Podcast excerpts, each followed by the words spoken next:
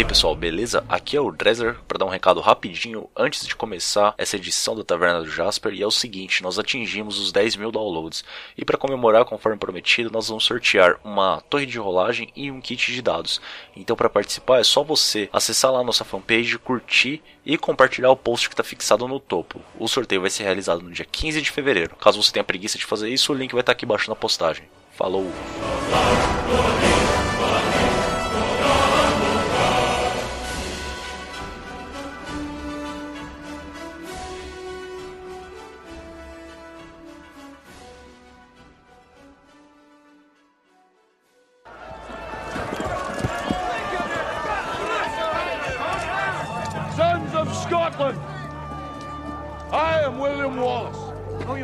Seven feet tall. Yes, I've heard. He kills men by the hundred. And if he were here, he'd consume the English with fireballs from his eyes and bolts of lightning from his arse. I am William Wallace. And I see a whole army of my countrymen here in defiance of tyranny. You've come to fight as free men. And free men you are. What will you do without freedom? Will you fight? Fight against that? No! We will run! And we will live. Aye. Fight and you may die. Run and you'll live. At least a while. And dying in your beds many years from now, would you be willing to trade all the days from this day to that for one chance, just one chance, to come back here and tell our enemies that they may take our lives, but they'll never take our freedom! Podcast.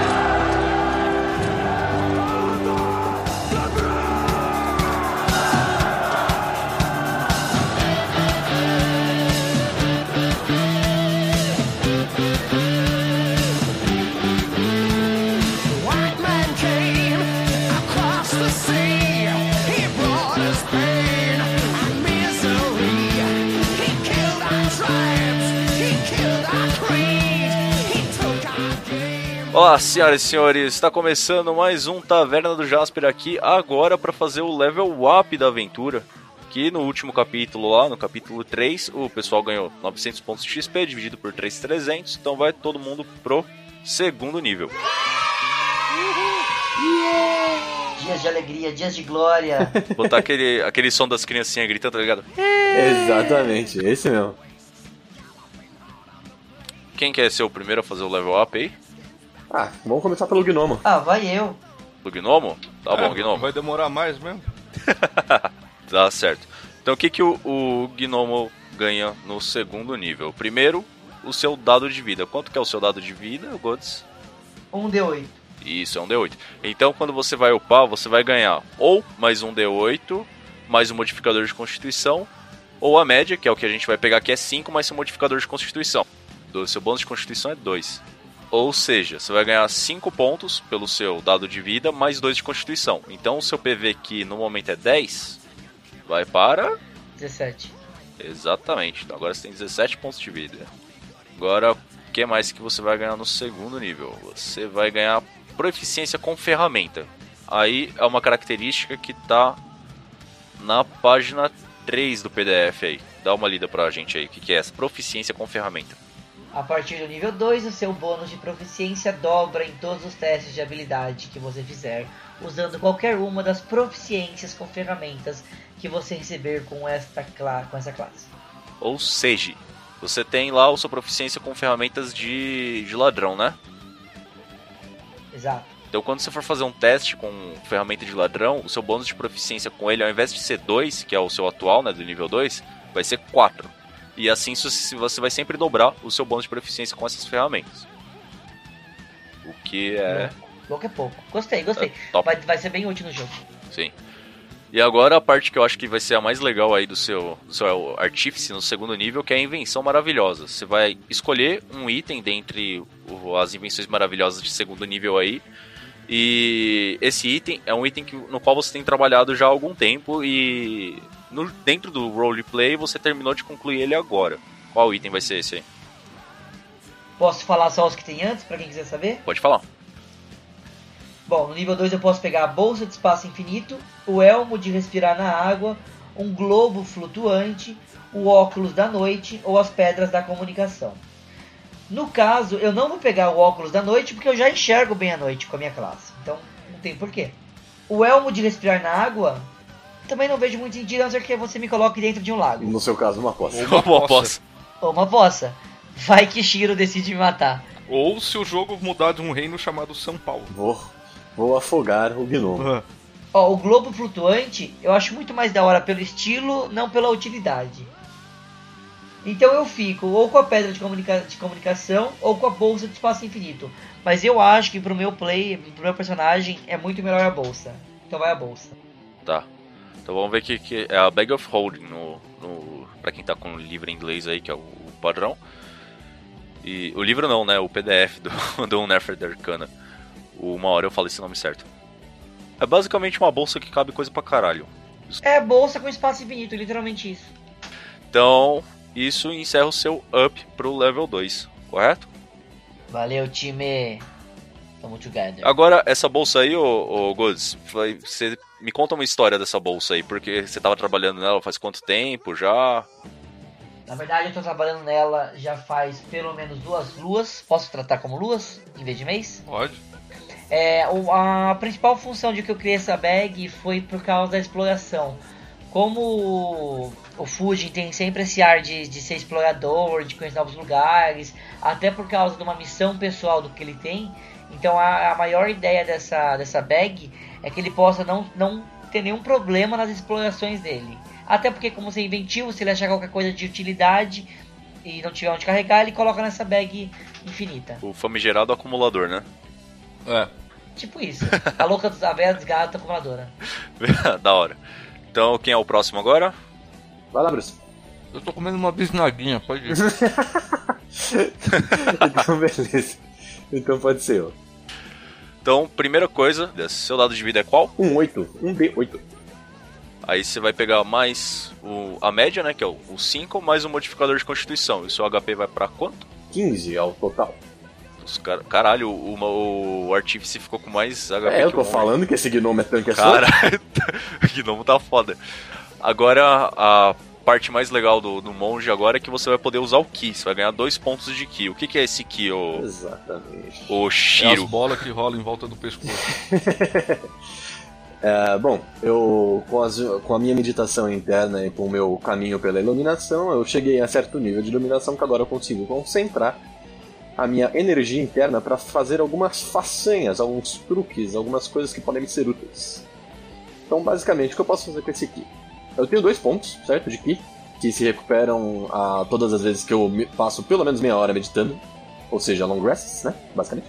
Meia hora de meditando, nem long rest é isso.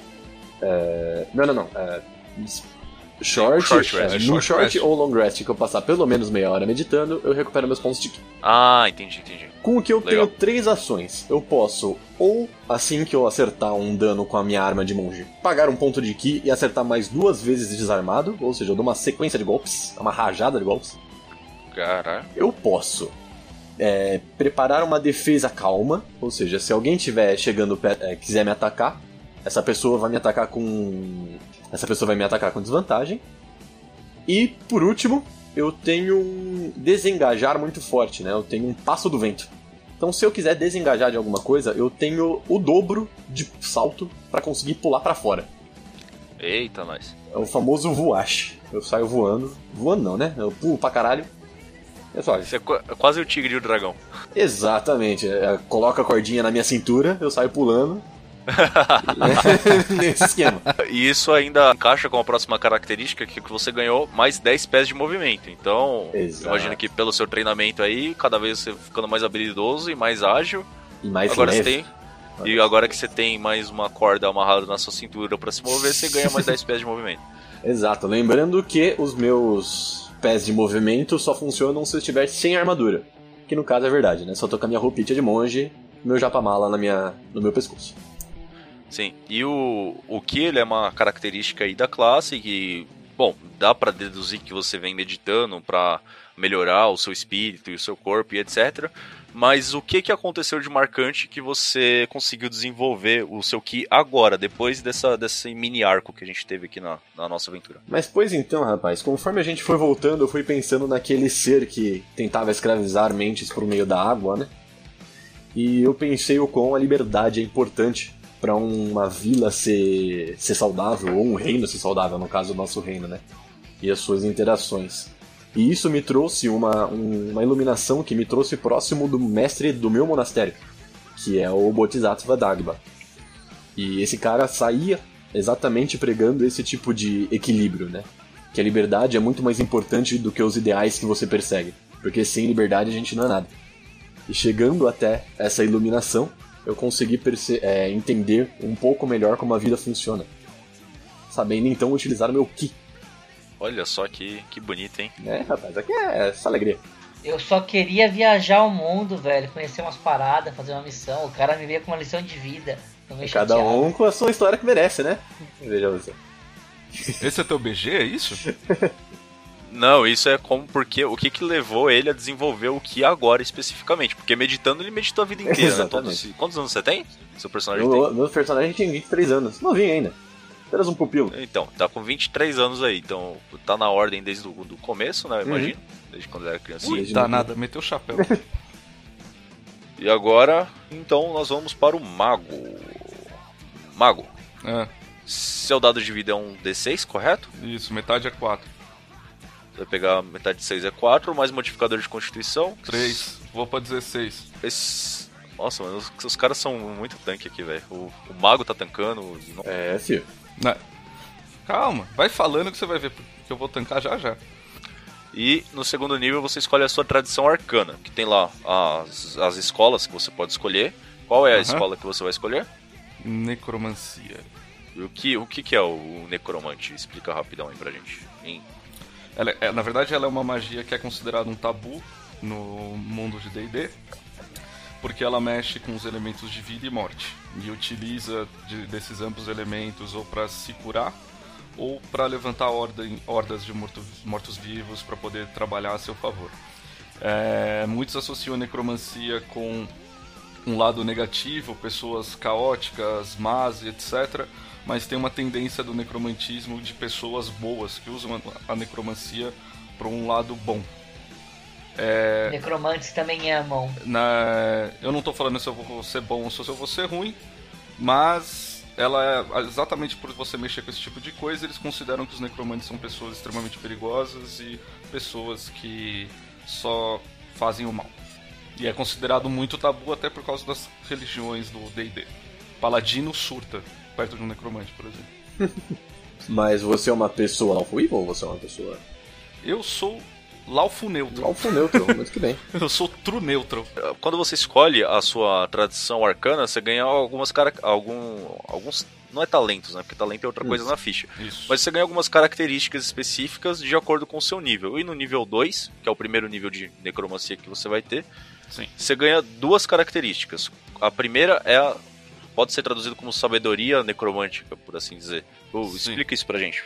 A sabedoria necromântica é que todo mago, quando ele vai aprender uma magia, escrever uma magia, copiar uma magia pro grimório dele, que é a base de tudo, ele leva geralmente uma quantidade de horas e gasta uma quantidade de recursos para escrever essa magia no grimório. Quando eu escrevo, eu faço exatamente esse ato em qualquer outra é, em qualquer magia da escola da necromancia, eu uso metade do tempo e metade dos recursos para poder fazer. E os metades dos recursos também pra castar esse. Para castar é. essa magia. Então, por Pra exemplo, se o cara também. gastaria, sei lá, 10 gramas de uma areia lá, por exemplo, o necromante gastaria 5, por exemplo. É, então ele vai gastar sempre pra metade do- preparar a magia, eu também uso gasto, eu gasto metade do tempo, etc. Tem uma pergunta. Mas me diz uma coisa. Se você castar um necromante, fez ele levantar do chão, tá lá bonitinho, legal. Não, necromante sou eu, que eu vou castar um Não, morto-vivo. desculpa, é isso que eu quiser. Você caça É. seu morto-vivo. Derrotar um seu morto-vivo. Você pode levantar um novo morto-vivo quando você quiser, na hora que você Não. quiser. Não, eu tenho que ter corpos disponíveis. O mesmo cara não pode porque ele vira pó. Depois de morto pela Valeu. segunda vez. Sim. E além do que vai gastar os slots de magia dele, né? Que É. é. outro ponto que a gente vai falar daqui a pouquinho. A outra é o Green Harvest, que pode ser traduzido como a colheita sombria. E é o, o filho da putice de apelão dessa classe aqui. Explica pra gente agora por quê. Ah, porque eu sou Deus, mano.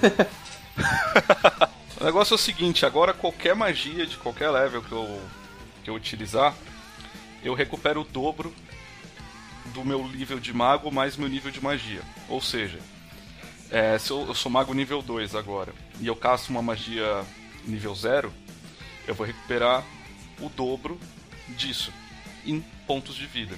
Mas Isso é se você matar o oponente nessa magia. Sim, mas vamos considerar que todos os golpes que eu ataquei até hoje eu matei todos, né? Olha aí. Ô, louco. E, e foi. Pode crer. É, e, pô, e plus, o mesmo acontece para o triplo de pontos de vida se eu usar uma magia da escola de necromancia. Muito bem. Ele é um mago que tá tancando, praticamente. Exato. Eu sou um mago com armadura de papel higiênico molhado que tanca. Que tá absorvendo a vida do- dos seres vivos. Olha que, que filho da Que puta. grandíssimo. Eu tô cagando pros outros, eu quero me manter vivo. Isso só não vale pra construtos e mortos-vivos por razões óbvias. Construtos É. não, não tá Não vivo em si e o morto-vivo já tá morto. Então, apesar dele estar É. reanimado ali, não tem como se absorver a vida da- da- do bicho morto. É, pra deixar o pessoal entender um pouquinho melhor, a pessoa pra estar viva, entre aspas, ela precisa ter alma, né?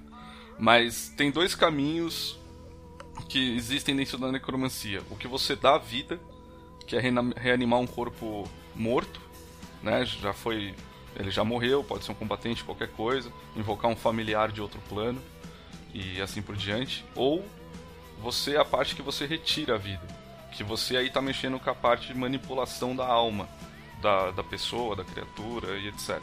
E faz a alma abandonar o corpo físico. E aí, nesse, quando a alma abandona o corpo físico, ela morre. E aí você pode voltar pro ciclo vicioso de dar a vida novamente, reanimando esse corpo. É, só fazer um crédito aqui pro conclave druídico aqui, que foi ele que deu uma bela explicação de coisas dos necromantes. E o você também vai ganhar mais um slot de magia de primeiro nível, então você vai ficar com um total de três slots de magia, correto? Ah, Agora, as suas magias conhecidas. O que, que você tem de magia agora? Ixi, rapaz. Então vamos lá, magia de nível 0, que são as at will, né? Antigamente falando. São a. Eu tenho o espirro ácido, eu tenho o raio de fogo, eu tenho luz, eu posso fazer uma ilusão menor, eu tenho o espirro ácido e eu tenho o raio de gelo. Bacana. E em magias de nível 1, que precisam ser preparadas para serem lançadas, eu tenho mãos flamejantes, compreender línguas, ah, encantar pessoas, detectar magia. Eu tenho duas magiazinhas aqui agora de necromante, que é vida falsa ou vitalidade falsa. É muito legal porque eu durante uma hora eu posso fazer a minha. Eu ganho um D4 de vida mais 4 pontos de vida, temporários pela duração. Ah, eu tenho ah, armadura arcana, mísseis mágicos, raio doentio, Ray of Sickness, que é também de necromancia, que é bem apelão. Eu tenho meu minha onda trovejante e o riso histérico de taxa. E o que mudou agora também foi as magias que você pode preparar por dia, né?